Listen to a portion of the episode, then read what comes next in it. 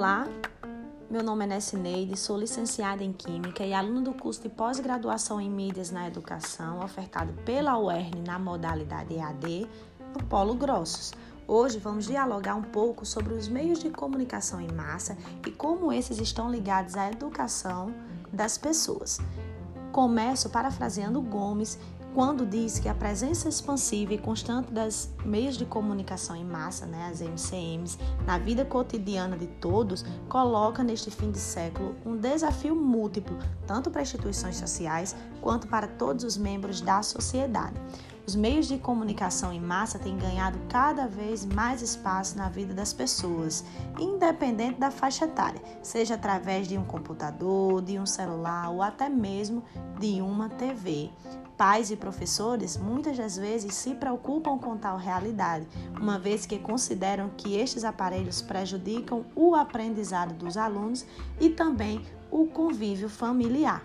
Mas será que estes aparelhos e os recursos ofertados por eles realmente são prejudiciais ao processo de ensino-aprendizagem e ao plano educacional familiar?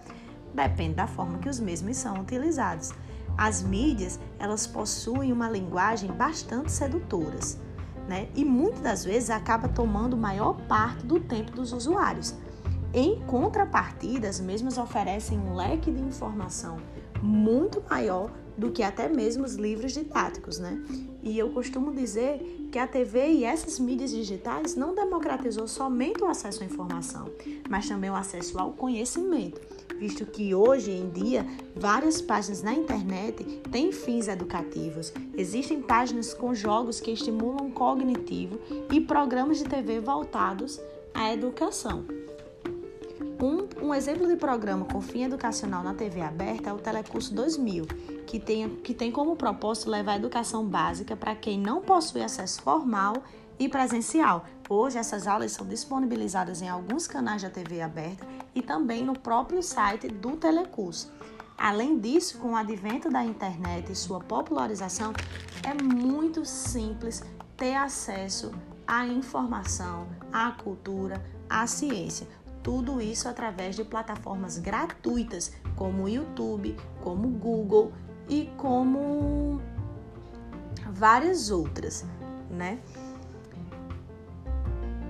E assim, através dessas, dessas plataformas que estão disponíveis na rede, os alunos podem ter acesso a videoaulas animadas, a jogos, como eu tinha falado anteriormente, que estimulam o seu cognitivo e também a filmes que retratam sua cultura e a cultura de outros povos. Assim, percebe-se que as mídias digitais ela possuem uma função, um potencial elevado é, na educação, tanto familiar quanto escolar.